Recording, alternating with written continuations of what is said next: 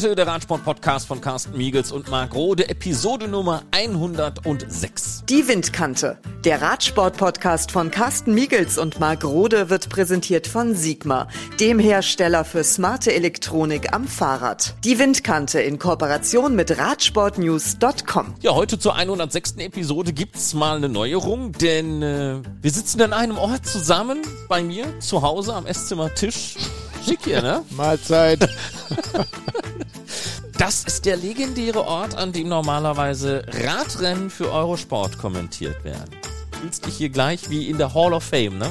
Das ist, äh, ja, so habe ich mir das auch vorgestellt. Das ist wirklich äh, sehr beruhigend. Ich warte nur, bis du was Leckeres gekocht hast und äh, normalerweise bin ich ja dafür zuständig, aber heute kochst du, weil wir bei dir zu Hause sind und das nachher noch entsprechend servieren wirst. Mm, da reicht nur der Platz hier nicht für, ne? Wir haben schön aufgebaut, damit wir auch eine vernünftige Sendung machen können. Ja, wir, äh, wir müssen, weil ja auch die Straßenradsaison dann jetzt demnächst losgeht, schon mal über das eine oder andere reden. Mallorca blickt um die Ecke mit der Mallorca Challenge. Da geht's dann schon los. Und in Marseille gibt's ja dann auch den entsprechenden Grand Prix, also die ersten Rennen in Frankreich. Und dann sind wir auch, glaube ich, gleich beim ersten Thema. Wir möchten euch mit dem Thema Corona ja nicht langweilen. Aber, Carsten, äh, es wird, glaube ich, schon noch lustig werden für die eine oder andere Mannschaft, die vielleicht bis heute noch nicht kapiert hat, dass man schon doppelt geimpft sein sollte und am besten auch geboostert, um an Sportveranstaltungen in Frankreich teilnehmen zu können. Da sprechen wir noch nicht einmal von den ganz großen Dingen, Dingen wie den French Open, Novak Djokovic muss sich da auch nochmal was einfallen lassen, sondern eben auch so ein Grand Prix in Marseille. Da wird es viele Fahrer geben, die eben auch keinen französischen Pass haben. Die müssen wir alle über einen Kamm scheren. Das wird spannend. Das wird sehr spannend werden gerade jetzt, wo viele Rennfahrer, ich sag mal aus Australien zum Beispiel oder aus Neuseeland nach Europa kommen, die noch nicht geimpft sind oder dort irgendwie ein Problem hatten. Wobei bei den Australiern ist ein ganz anderes Thema. Das haben wir jetzt eben, du hast gerade angesprochen, im Tennis erlebt, bei den Australian Open. Aber es gibt eben Rennfahrer, die sind sicherlich noch nicht geimpft. Das hatten wir zuletzt bei Groupama zum Beispiel. Da mhm. gab es auch diese Schwierigkeiten, dass dann eben der Start in die Saison von einigen Rennfahrern auch nach hinten verschoben werden muss. Und dieser Grand Prix Marseillaise, den du gerade angesprochen hast, dieses erste Radrennen in Europa, wird da sicherlich äh, sehr interessant werden, wenn man mal drumherum betrachtet, wer vorgesehen war für dieses Rennen und wer dann tatsächlich gestartet ist und wer leider auf den Start verzichten musste aufgrund der nicht geimpften Rennfahrer.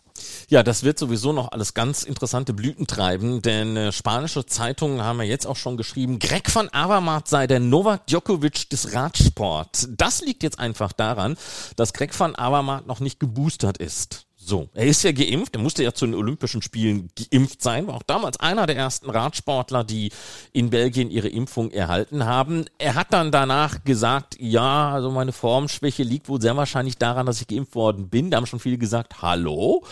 Aber gut, äh, wenn Greg das so meint. So, und jetzt geht die Diskussion ja weiter. Greg hat sich noch nicht impfen, beziehungsweise nicht ein drittes Mal impfen lassen, nicht boostern lassen und äh, wird derweilen angefeindet. Wobei Greg von Abermatt ja gesagt hat, ja, aufgrund meiner Erfahrung, dass es mir nicht so gut ging, warte ich jetzt erstmal ab bis nach den Frühjahrsklassikern und dann hole ich mir die dritte Impfung und dann ist ja auch egal, wie ich mich fühle. Erst einmal, weil das Wichtigste habe ich dann erst einmal weg für diese Saison. Schwieriges Thema, ja?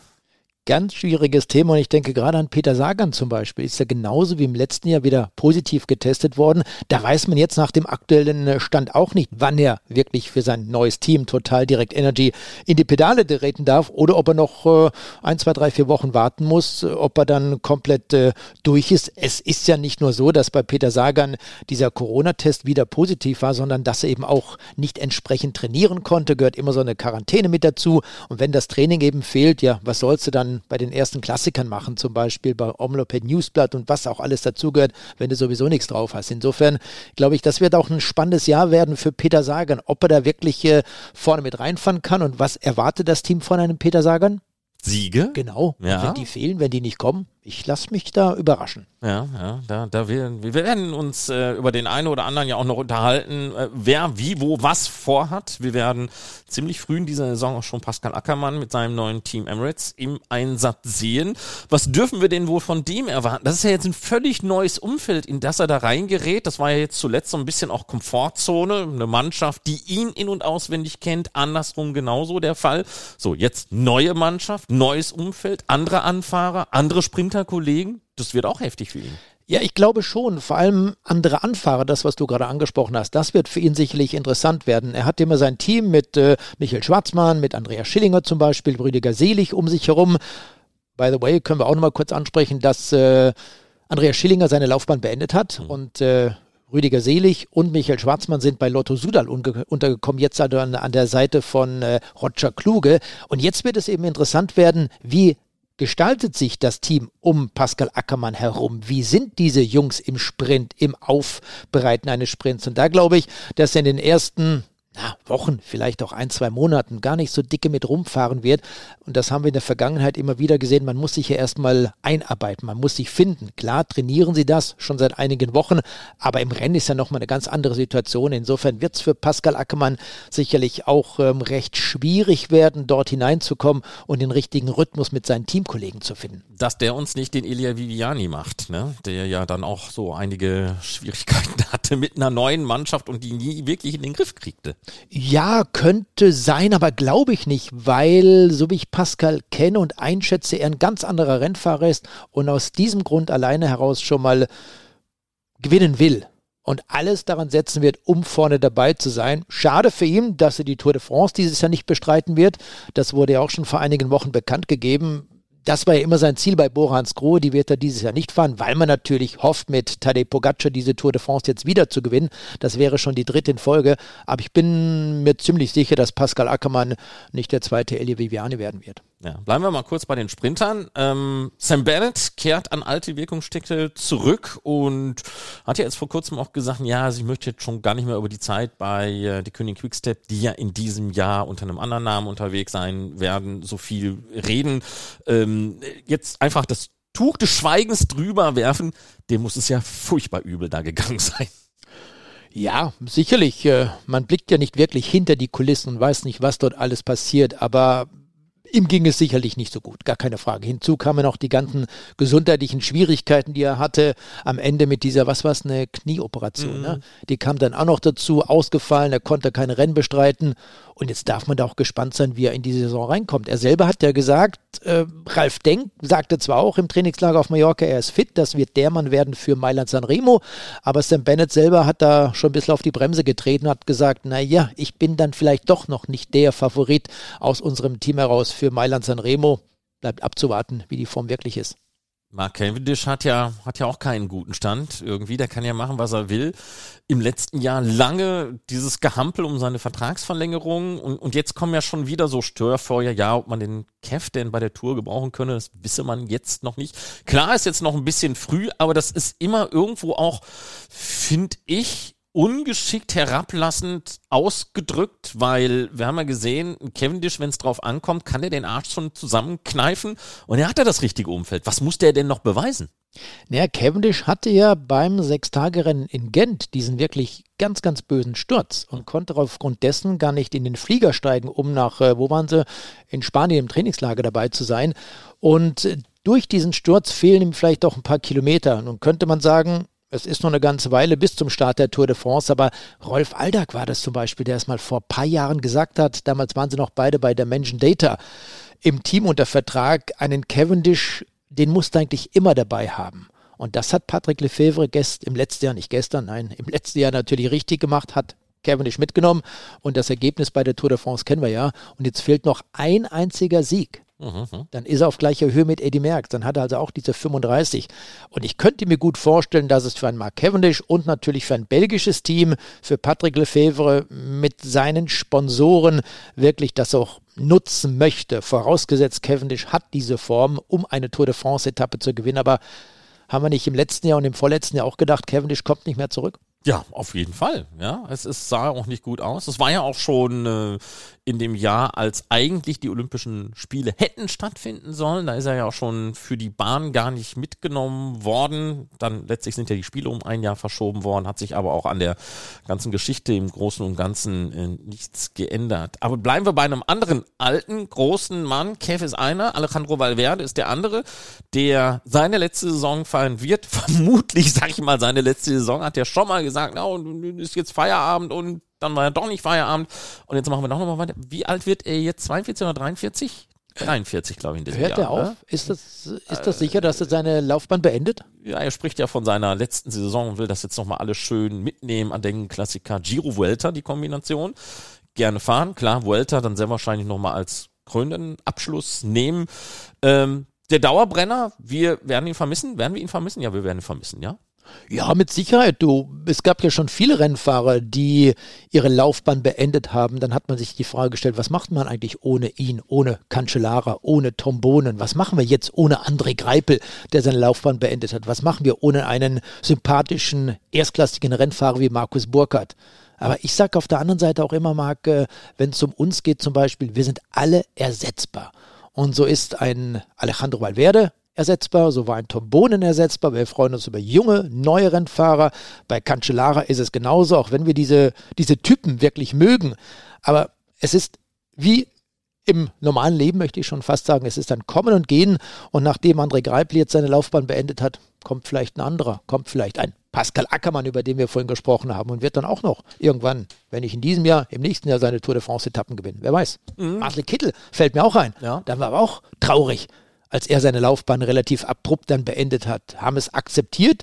Ich sage immer noch, ich finde es gut, das, was Marcel Kittel heute macht. Der wohnt jetzt zwischenzeitlich auch gar nicht so weit von dir entfernt. Ne? In den Niederlanden drüben ist er vor ein paar Monaten umgezogen. Aber da war es genauso. Und ähm, ja, das ist deren Leben und es ist dann Kommen und Gehen. Ja, weil Werde bleibt ja dem Zirkus dann sehr wahrscheinlich auch erhalten, hat ja schon gesagt, ja. er wird in dieser Saison äh, öfter auch mal hinten im Auto drin sitzen und mal so ein bisschen üben, wie es denn ist, sportlicher Leiter zu sein. Ähm, ist ein guter Radprofi auch ein guter sportlicher Leiter? Ja, nicht zwingend, nicht zwingend, ganz bestimmt nicht. Ein guter Radprofi und ein guter sportlicher Leiter, ich glaube, das ist äh, unterschiedlich. Man muss äh, kommunikativ sein. Wenn ich jetzt Rolf Aldag nehme als Beispiel auch wiederum, der mit uns sehr viel im letzten Jahr, im vorletzten Jahr zusammengearbeitet hat. Das war ein guter Rennfahrer, kein erstklassiger Rennfahrer, nicht vergleichbar mit Valverde zum Beispiel, aber ist sicherlich ein sehr, sehr guter sportlicher Leiter, weil er mit den Rennfahrern kommunizieren kann. Er kann gerade auf die jungen Leute eingehen. Er kann ihnen ja ein bisschen Motivation verschaffen zum Beispiel. Das ist ja ganz wichtig, dass man äh, die Pläne rüberbringt, die Ideen rüberbringt, die Jungs motiviert und ich kenne Valverde jetzt zu wenig, aber ich könnte mir gut vorstellen, dass er das dann am Ende auch relativ gut umsetzen kann. Und es ist ein völlig anderes Feld. Das sagen auch die sportlichen Leiter immer wieder. Man muss sich dort erst reinarbeiten. Grisha Niermann, Robert Wagner als Beispiel bei Jumbo Visma. Da ist es ja genauso. Das waren gute Rennfahrer, keine super Rennfahrer. Wir zum Beispiel Valverde sind aber erstklassige sportliche Leiter. Ja, bleiben wir, bleiben wir nochmal bei einem anderen alten, guten, nicht alten Sack. Nee, das wäre despektierlich. äh, Vincenzo Nibali. Ey, der ist ja jünger als ich. Was bin ich dann, wenn er ein alter Sack ist? Danke. Äh, alle fünf Monumente will er in Angriff nehmen und äh, zum ersten Mal Paris-Roubaix. Also Alter schützt vor Torheit nicht oder wie kann man das jetzt definieren? Nein, das ist so, weil Paris-Roubaix genauso wie die Flandern-Rundfahrt einfach das geilste Rennen überhaupt ist. Und das muss er irgendwann mal bestritten haben. Ja gut, aber dazu hatte er jetzt viele lange Jahre Zeit, es ja, ja mal machen Gott. zu können, in frischeren Jahren, um es mal so zu sagen. Ja, hätte ja. er machen können, aber ist jetzt erst aufgemacht. Ich habe mir so überlegt, nachdem es da ja diese Randale in, äh, in Kasachstan gegeben hat, dieser ja. Fastputsch, ja wie gehen wohl die Radprofis damit um? Wie geht zum Beispiel so ein Nibali, der jetzt wieder zum Team Astana, die heißen ja jetzt auch Astana Kasachstan mit neuem Namen. Äh, wie geht so einer damit um? Das muss ja verdammt unangenehm sein, weil jetzt haben wir ja Kasachstan auch medial mal so richtig kennengelernt. Keine Ahnung, weiß nicht, wie die damit umgehen. Wäre mal eine interessante Frage. Sollte man mal irgendwann äh, beantwortet bekommen, wie die Sportler damit umgehen. Aber ich könnte mir gut vorstellen, dass zumindest mal die kasachischen Rennfahrer, die kasachischen sportliche Leiter oder. Die müssen immer Schnauze halten, sehr wahrscheinlich. Ja, aber denen geht es, glaube ich, schon relativ nah. Und all das, was dann eben aus dem Ausland kommt, wie Nibali als Beispiel, ja, die machen sich einen Kopf drüber. Aber solange das Geld dann jeden Monat aufs Konto kommt, sehen sie das vielleicht auch ja, mit anderen Augen. Ja, aber müsste man da nicht auch anders in sich hineingehen? Ich, ich sag mal so ein Beispiel. Ich war vor dem Krieg in der Ukraine in Donetsk und in Lugansk. Ich weiß, wie es da aussieht, äh, ohne dass da irgendwie Einschusslöcher in den Wänden drin sind und ohne dass das Fußballstadion und der Flughafen kaputt sind. Ähm, und das ging mir schon persönlich ziemlich nahe, wenn ich so überlege, wie es damals war und wie es heute ist oder wie es damals während des Krieges war. Und Nibali sehr wahrscheinlich doch auch, oder ich sag mal so ein Fabio Aru, der auch mal äh, da auch gefahren ist, dann auch bei dieser Tour auf Almaty zum Beispiel, die die Örtlichkeiten auch gut kennen, das muss, das geht doch nicht spurlos an einem vorbei irgendwo. Ne? Ähm, Aru hat auch seine Laufbahn beendet, fällt mir ein, ne? Ja? Der ist raus. Und um das auf das Thema zurückzukommen, ich glaube, das ist so ein bisschen wie, na nehmen wir mal diese, diese katastrophale Flut mhm. bei uns in NRW, im Ahrtal, in Rheinland-Pfalz zum Beispiel. Da ist es auch so, ich kenne mich dort relativ gut aus. Christian Knees kennt sich super gut aus. Das ist sein Trainingsgebiet. Und wenn du dann natürlich sowas direkt in deinem Umfeld hast, vielleicht auch äh, Familie, die dadurch äh, Menschen verloren haben im näheren Umkreis, die trifft das natürlich auch viel, viel mehr als jemand, der dann 400, 500, 600 Kilometer weiter weg wohnt.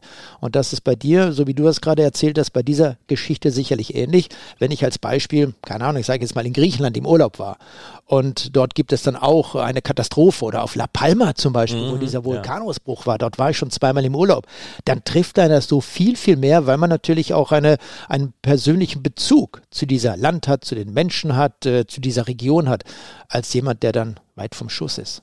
Kommen wir mal zurück zur alte Leute-Sendung. Thibaut Pinot ist so der nächste Name, der mir da einfällt. Ähm, der, ich glaube, er merkt jetzt, dass es doch ganz geil ist, wenn David Goudu da ist, der ihr so ein bisschen den Rücken frei hält, oder? ja, das kann sein, damit ist er raus, ne? ja.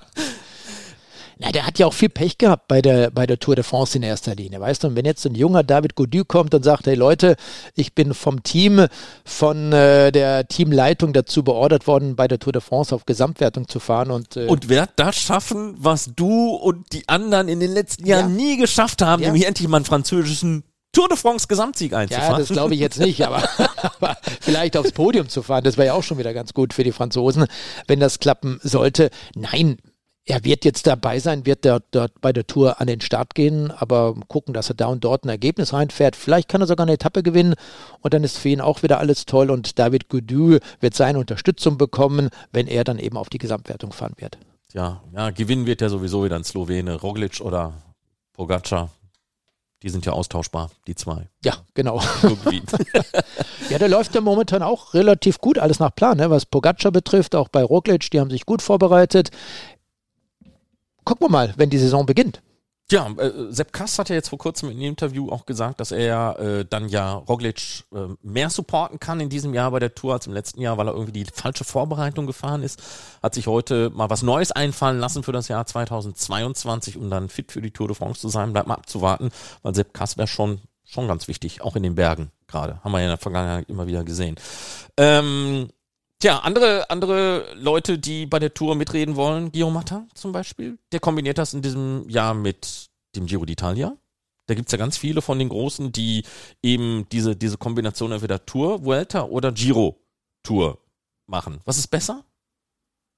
Ja, gute Frage. Ähm, beide Rennen, Giro und Tour de France auf Gesamtwertung zu fahren, wird äh, wohl schwierig werden. Ich glaube auch nicht, dass es nochmal so wie zuletzt 1998 Marco Pantani schaffen wird, Giro und Tour de France in einem Jahr zu gewinnen, weil die Abstände zwischen diesen beiden Rennen viel zu knapp sind. Und äh, wir wissen ja auch, warum Marco Pantani damals diese beiden Rundfahrten gewinnen konnte.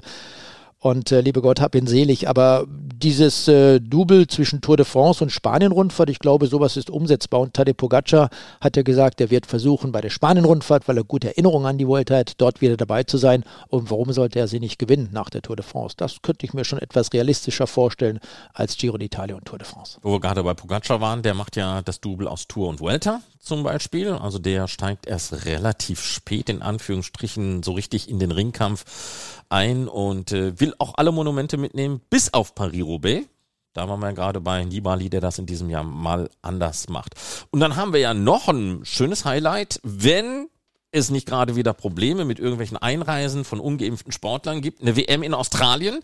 Und äh, da kommen wir mal auf Julian Alaphilippe. Der hat gesagt, zwei Highlights, Tour und WM. Und dann kommt Caleb Ewan an und sagt, die wollen da gar nicht in Australien, dass ich Weltmeister werde, werde ich aber ich sag das jetzt mal so mit meinen Worten irgendwie, weil äh, Strecke hätte man angeblich so konzipiert, dass er keine Chance hätte, aber er sieht sich dann trotzdem vorne. Ähm, auch, Wäre auch mal nicht schlecht, den kleinen Caleb da im Regenbogentrikot. Das fände ich auch mal ganz apart. Ach ja, ich finde es jetzt auch toll, auch für Australien, für den australischen Radsport. Äh, übrigens die Tour Down Under, fällt mir auch gerade wieder ein, ist ja abgesagt worden. Mhm. Die wird ja dieses Jahr aufgrund der Corona-Pandemie erneut nicht stattfinden. Und wenn Caleb Ewan dann Weltmeister werden sollte, damit wäre er zufrieden, sein Team sowieso, gar keine Frage. Und ähm, diese Rennen in Australien, die sind extrem lang, ne? Ja. Da gab es jetzt auch vor kurzem eine Pressemitteilung, 275 Kilometer, glaube ich, bei den Männern und 170 oder 175 sind es bei den Frauen. Da musst du erstmal durchkommen. Ja, ja, ja. Ein paar Hügel sind auch mit dabei. Ne? Genau. So ganz einfach ist nicht. Ja, ja, es gab vor kurzem mal einen virtuellen Beitrag über diese Streckenführung. Ich habe mir das Ganze mal angesehen. Äh, das wird schon ordentlich schwer werden. Also das ist äh, sicherlich keine Spazierfahrt in Australien bei dieser WM. Vielleicht sind wir da auch vor Ort, Marc. Wäre auch schön. Äh, so lange im Flugzeug sitzen, da würde ich, glaube so. ich, Effekte kriegen. übrigens, übrigens, Austragungsort dieser Weltmeisterschaften etwas anders als jetzt zuletzt die australischen Meisterschaften. Die wurden ja in einer ganz anderen Ecke ausgetragen. Ich glaube, 800, 900 Kilometer liegen diese beiden Städte auseinander. Austragungsort für die Weltmeisterschaft liegt so in der Nähe von Sydney, dort wo 2000, ist auch schon wieder 22 Jahre her, 2000 die Olympischen Spiele stattfanden. Ja, ja. Wahnsinn. Ja, Vorteil bei der WM in diesem Jahr ist ja, dass, dass wir nicht im australischen Sommer sind. Also, dass es dann auch wettermäßig jetzt nicht so extrem wird, höchstwahrscheinlich, wie das normalerweise in Australien dann äh, bei denen im Hochsommer so der Fall ist. Wir haben noch einen, über den wir reden müssen. Remco Evenepoel habe ich noch im Angebot. Äh, zum einen, der fährt die Vuelta. Die Tour hat er gesagt, da mache ich in diesem Jahr nochmal einen großen Bogen drum, da bin ich noch nicht bereit für. Jetzt würden andere sagen, warum nicht? Ich stelle mir die Frage auch, weil ich meine, klar, der hat den U23-Bereich übersprungen, darüber haben wir schon jahrelang diskutiert. Er hat aber auch gezeigt, dass er es drauf hat und äh, wer Vuelta fährt, kann auch Tour fahren. Sorry. Gerade weil ich manchmal sogar glaube, dass die Vuelta zum Teil eben, weil auch mit mehr Bergen. Ich glaube, in diesem Jahr sind es sieben Bergetappen und zwei Etappen mit Bergankunft, also neun, wenn du so möchtest, zum Teil sogar schwieriger ist von der Streckenführung her. Bin ich völlig bei dir, gar keine Frage. Auch den Giro d'Italia kann man dazu nehmen. Da ist er auch schon mitgefahren, ja. auch wenn mit äh, schlechten Erinnerungen. Aber das war im letzten Jahr der Fall. Aber eine Tour de France wird dann doch noch ganz anders gemessen. Und was wollen die Belgier, genauso wie die Franzosen, endlich wieder einen Tour de France-Sieger haben? Das liegt auch schon eine ganze Ecke wieder zurück. Und wenn du dann als Belgier dazu noch als Remco Evenepoel bei der Tour an den Start gehst, dann hast du so extrem viel Druck. Und ob er diesem Druck dann noch wirklich standhalten kann, das ist die schwierige Frage. Und ich glaube, er macht es richtig mit seinem Team, mit dem Management, mit Patrick Lefevre, wer als dazugehört, wenn er sagt, ich werde die Tour de France in diesem Jahr noch nicht bestreiten. Ich warte einfach noch ein bisschen, bis ich älter bin, bis ich etwas gereift bin, bis ich mich vielleicht auch mehr auskenne, wie das alles läuft bei den Grand Tours und dann werde ich bei der Tour de France starten und gucken, was dabei rauskommt. Warum nicht so eine kleine, in Anführungsstriche, Rundfahrt wie die Vuelta nehmen? Klein bezieht sich auf das Medieninteresse, um sich dort ähnlich wie beim Giro d'Italia vorzubereiten. Und was macht unser Kumpel Mathieu van der Poel? Rücken immer noch so ein bisschen so, äh, noch nicht so richtig fit. Jetzt kommt das Knie dazu, kleiner Eingriff an dem eben gehabt. Ähm, er sagt, es ist alles so weit in Ordnung, wie es gehen kann, aber der hampelt mir jetzt mit seinen ganzen Wehwehchen schon ein bisschen zu lange durch die Gegend. Ja? Ist schon brutal, oder? Ja. Wenn man das alles mitbekommt. Ich hätte ihm einen ganz anderen Winter gewünscht. Ich hätte gehofft, dass er genauso wie Wout van Aert bei der WM Ende Januar an den Start gehen in äh, den USA, um dort um den Titel kämpfen. Jetzt sind beide nicht mehr dabei. Wout van Aert sagt sich, ich äh, nehme diese lange Reise erst gar nicht auf mich. Ich muss früher anreisen und dann kommst du zurück. Nein, ich will mich auf die Klassiker im Frühjahr vorbereiten. Deshalb verzichte ich auf diese WM.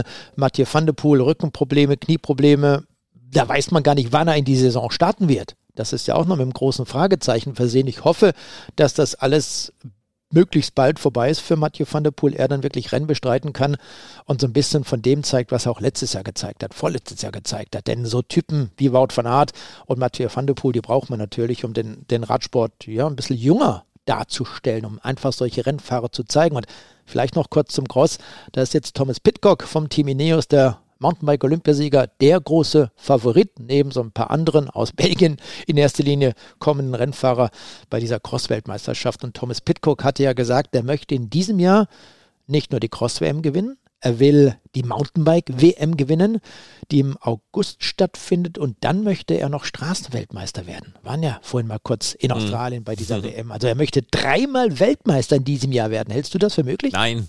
Nein. Warum nicht? Nein, weil es schon im Cross nicht funktionieren wird.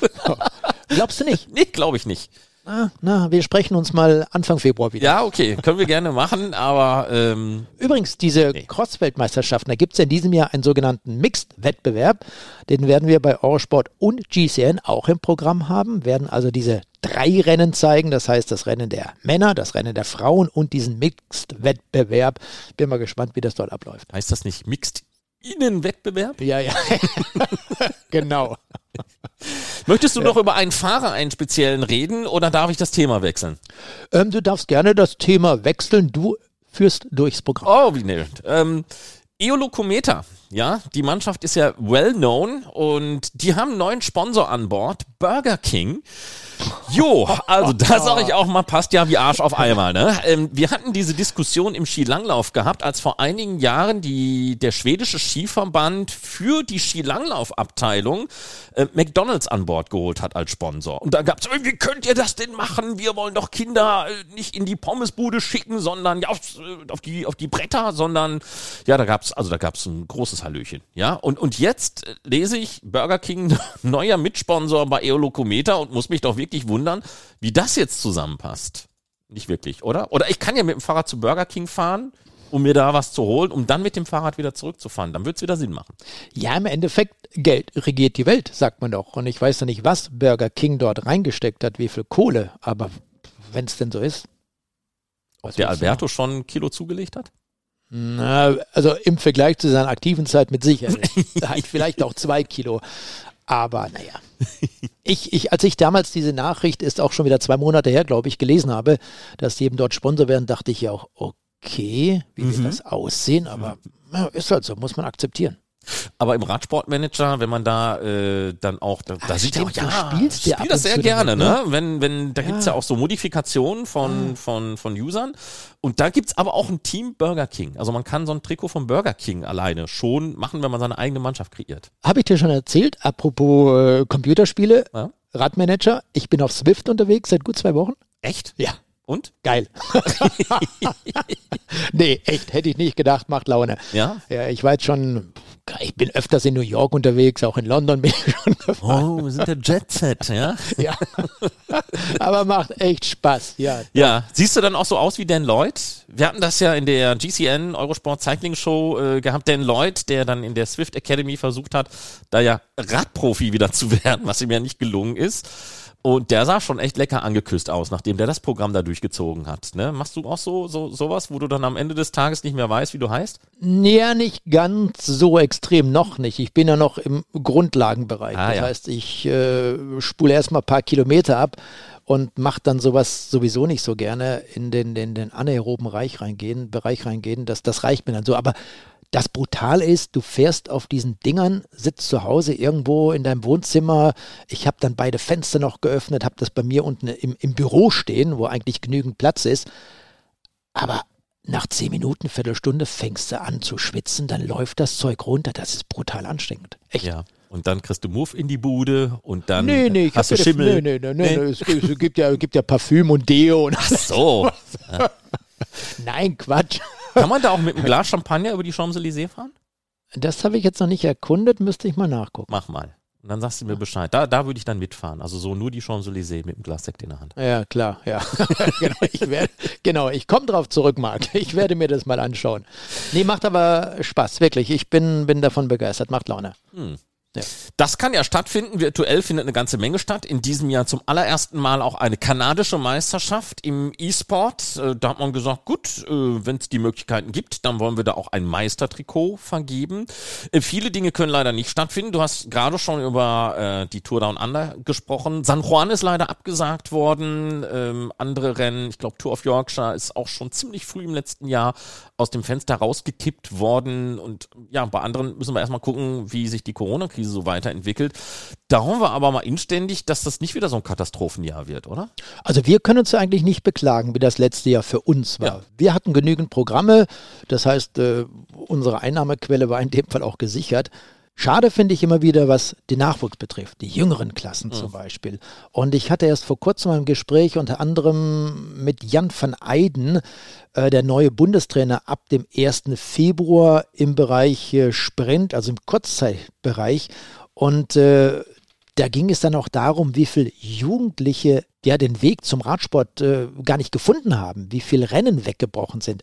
Und da hat man von seitens des BDR über 20, nein, 25 bis 30 Prozent gesprochen. Der Verluste allein durch Corona in den letzten zwei Jahren, was Rennen betrifft. Äh, und da sind eben, das bezieht sich dann auch nicht zwingend auf Kaderathleten zum Beispiel. Die haben ja Job, die haben Trainingslager und alles, was dazugehört. Aber die Jüngeren in den Vereinen, die eben noch nicht im Kader sind, im Nationalkader, im Landeskader, die sind dann zum Teil wirklich abgesprungen, weil sie gesagt haben, du, ich habe keine Wettbewerbe und äh, ja, nur da im Kreis rumfahren, trainieren, das macht alles keinen Spaß. Und das bezieht sich eben nicht nur auf jetzt auf den Bahnbereich, sondern auf das äh, komplette Programm. Und das finde ich schon heftig. Und das finde ich eben, jetzt bin ich wieder bei den Kids ganz, ganz bitter, dass die dann keine Möglichkeit haben, und das ist in allen anderen Sportarten sicherlich genauso wie im Radsport, sich zu betätigen, Sport zu treiben, etwas, etwas Ziele zu entwickeln. Finde ich ganz, ganz bitter. Du hast ja auch einen Sohn. Ja. Das ist schon heftig, wenn sowas fehlt, ne? Ja, äh, sicher, aber man muss ja dann überlegen, vielleicht schafft man, gerade mit dem Fahrrad ist man ja so flexibel, dass eben auch außerhalb der Wettbewerbszeit das Fahrrad so geschickt zu nutzen, dass eben die Spannung trotzdem aufrecht bleibt, das Interesse am Schwierig. Sport, ja. Schwierig, schwierig. Ja, natürlich, keine Frage. Der Wettbewerb gehört irgendwo mit dazu. Aber es betrifft ja alle. Ich muss nur nach Norwegen rüber gucken. Zehn Prozent Mitgliederschwund in den Clubs, nur allein beim Skilanglauf. Ich weiß nicht, wie das beim, beim ähm, äh, Radsport in Norwegen aussieht. Die Zahl, die weiß ich aber. Zehn Prozent, das ist schon mal nicht wenig. Das ist eine ganze Menge, du. Wahnsinn. Naja, hoffen wir mal, dass es dieses Jahr ein bisschen besser weitergeht. Ähm, apropos, du hast ja vorhin über Mallorca mal gesprochen, da werden ja auch in diesem Jahr die spanischen Meisterschaften ausgetragen. Das heißt, äh, Ende Juni, immer eine Woche vor dem Start der Tour de France auf Mallorca. Jetzt möchte ich nicht sagen, die Zuhörer von, äh, von der Windkante sollen alle nach Mallorca fliegen, um sich dort die spanischen Meisterschaften anzuschauen. Denn in Deutschland gibt es diese Nationalmeisterschaften im Sauerland. Winterberg, Arnsberg zum Beispiel. Das wird dort sicherlich auch sehr, sehr schön werden. Da treffen wir uns dann, ne? Ja, machen wir das? Ja, ist Eine, doch nicht so weit. eine Woche vor der Tour? Bin ich aber Ja. überrascht. ist, ja, ist ja nur ein Wochenende. Und Ja. dann gibt es ja auch, dann gibt's ja auch, Entschuldigung, in dieser Zeit, in der ersten Woche der Tour de France, das Berliner Sechstagerennen. Das sollte dann auch nachgeholt werden, hätte jetzt Anfang Februar stattfinden sollen. Und jetzt hat man sich darauf geeinigt, dass das Berliner Sechstagerennen in der ersten Juliwoche stattfindet. Allerdings auch gekürzt über drei Tage. Drei Tage vorher für den Nachwuchs, dann kommen drei Tage für die Elite. Bin gespannt, wie das funktionieren wird. Grundsätzlich finde ich schön, dass es überhaupt stattfindet. Ja, in der Tat. Jetzt gibt's erstmal die Olympischen Winterspiele in Peking. Die haben erstmal in erster Linie nichts mit dem Radsport zu tun, aber wir werden da im Eisschnelllauf äh, Farewell haben von äh, Sven Kramer, dem großen Sven Kramer, der so ziemlich alles in seiner Karriere gewonnen hat, was man gewinnen konnte, als Eisschnellläufer, gehört ja der Eisschnelllaufabteilung von Jumbo Visma an, wird dann nach den Winterspielen in das Management von Jumbo Visma gehen, da in die Dachorganisation, also die sowohl für den Radsport als auch für den Eisschnelllauf verantwortlich ist. Und da bin ich ja mal gespannt, ob Sven Kramer auch der Radsportmannschaft dann neuen Input geben kann in seiner neuen Funktion, die er dann da inne hat. Übrigens, der ist ja früher auch mal bei niederländischen Straßenradmeisterschaften gestartet und die Eisschnellläufer, die da in den Start gegangen sind, die waren gar nicht mal so schlecht gewesen. Ja, ich überlege gerade, Jumbo Visma hast du angesprochen. Ja, das ist übrigens auch eine der Mannschaften, die jetzt in äh, Spanien im Trainingslager waren. Ganz interessant zu sehen, dass viele, viele Mannschaften, äh, Nordspanien, Girona, Alicante zum Beispiel, dort in der Ecke Kalpe, jetzt in diesem Frühjahr waren. Und ich habe das mal irgendwo gelesen, dass zum Beispiel Astana, Kasachstan, der neue Name dieser Mannschaft, die waren in einem super Hotel untergebracht. Dort hat das Hotel, das muss ein Vier-Sterne-Hotel gewesen sein, wohl nur 60 Euro inklusive Essen gekostet. In Spanien ist man dort froh, dass diese ganzen Radsportmannschaften dorthin kommen, um sich auf die Saison vorzubereiten. Und eine der wenigen Mannschaften, die eben nicht in äh, Spanien waren, beziehungsweise auch in Spanien, allerdings auf der Insel, das war Ineos. Die waren auf Mallorca, Boranskro natürlich auch. Die haben auch auf Mallorca trainiert oder sind immer noch zum Teil dort unterwegs, aber viele auf dem spanischen Festland. Ja, ja, das stimmt. Muss man nur aufpassen, dass man nicht von wilden Autofahrern überfahren wird. Ja, aber das ist ganz interessant. Zum Beispiel ist es auch dort so, das haben zumindest mal die Mannschaften gesagt, dass der Straßenverkehr, wenn du dort ein bisschen abseits bist, gerade in der Region Girona, also äh, Nordspanien dann, ähm, viel, viel geringer ist als auf anderen Inseln, als jetzt nicht auf anderen Inseln blöd sind, als auf der Insel, auf Mallorca zum Beispiel. Und eben, wenn man doch etwas weiter in den Süden geht, also in so Ballungsräume wahrscheinlich. Dort ist viel mehr Straßenverkehr, viel mehr Autoverkehr. Denke da an den schlimmen Unfall, in den John Degenkolb mal mhm. verwickelt war zum Beispiel. Ähm, das ist dort oben wohl viel entspannter. Man könnte besser trainieren, hat gute Straßen, die Infrastruktur ist perfekt. Es gibt dort vor allem auch Hotels, die das bieten, was die Rennfahrer brauchen. Du genügend Zimmer zur Verfügung. Jetzt in Corona-Zeiten, wenn du in Bubbles leben musst zum Beispiel. Du hast dann eben dort die, die Räumlichkeiten mit Kraftraum, dass man ein bisschen andere Trainingsbezüge noch hat. Man ist ja nicht nur dort, um Fahrrad zu fahren. Also ist schon sehr interessant. Ich denke, da müssen wir auch mal runterfliegen, um dort mal ein bisschen Rad zu fahren. Nicht nur auf Mallorca. Tja, die wollen alle nur im Warmen immer sein, ne? anstatt sie mal in Norwegen trainieren oder in Schottland, äh, mal ein bisschen abhärten für andere Aufgaben. Weil wer den Giro d'Italia fährt, weiß ja ganz genau, dass äh, der eine oder andere Alpenpass zu diesem Zeitpunkt noch schneebedeckt vielleicht gar nicht zu befahren ist. Könnte oder sein. zwischen doch herben Schneemassen. Und von daher fände ich mal so ein drei Wochen Abhärtungstrainingslager in Tromsø gar nicht mal so verkehrt. Jetzt kommst du wieder, Marc, ne? Ja, ja, ja. Oder Murmansk. Ja, Kann genau. ich auch empfehlen. Murmansk, ja, genau. Ja gut, bevor wir jetzt hier anfangen zu blödeln, hast du noch irgendwas, äh, was du gerne mit mir bereden möchtest oder können wir hier Tschüss sagen? Wir können gleich Tschüss sagen. Zwei, drei Sachen wollte ich noch äh, loswerden. Christoph Pfingsten hat ja seine Laufbahn beendet, Martin ja. Salmon hat seine Laufbahn beendet. Und was ich persönlich etwas schade finde, wir haben seinen Namen schon mal kurz in den Mund genommen, dass äh, Markus Burkhardt so aus dem Radsport ausscheidet, oder?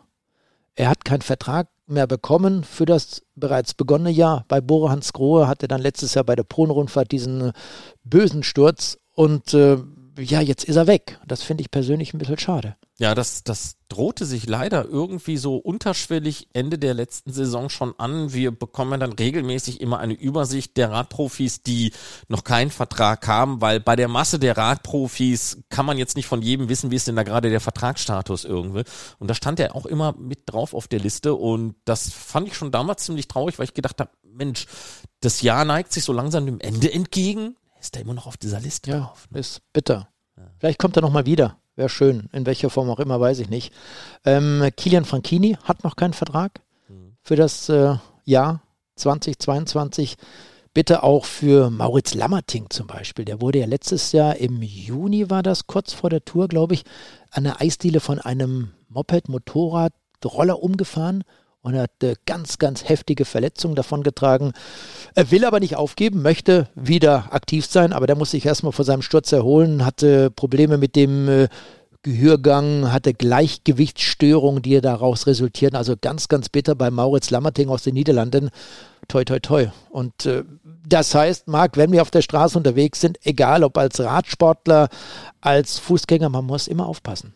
So ist das. Deswegen fahre ich mit dem Mountainbike immer durch den Wald. Da, wenn ich dann auf den Pappen fall, bin ich eigentlich selber schuld. Ja, gut. Ja. Kann ich keinen Baum anmöhlen, der vielleicht eine Wurzel geworfen hat, die ich nicht gesehen habe oder so. Ne? Das bin dann ich, wirklich. Ja, aber sonst sind wir durch, oder? Wie lange haben wir jetzt gequatscht? Ja, knappe 40 Minuten. Noch nicht ganz 40 Minuten, aber das soll dann reichen, glaube ich. Ne? Worüber reden wir beim nächsten Mal? Beim nächsten Mal, da, äh, zumindest mal kann ich das nur von meiner Warte aus sagen, äh, die Niederlande freuen sich auf den Vuelta-Start in diesem Jahr. Endlich, ne? 2020 sollte der eigentlich schon sein. Dann kam Corona, jetzt hat man das Ganze verschoben und da blicken wir mal, wie sich die Niederländer darauf vorbereiten, auf diese Vuelta als Spanier.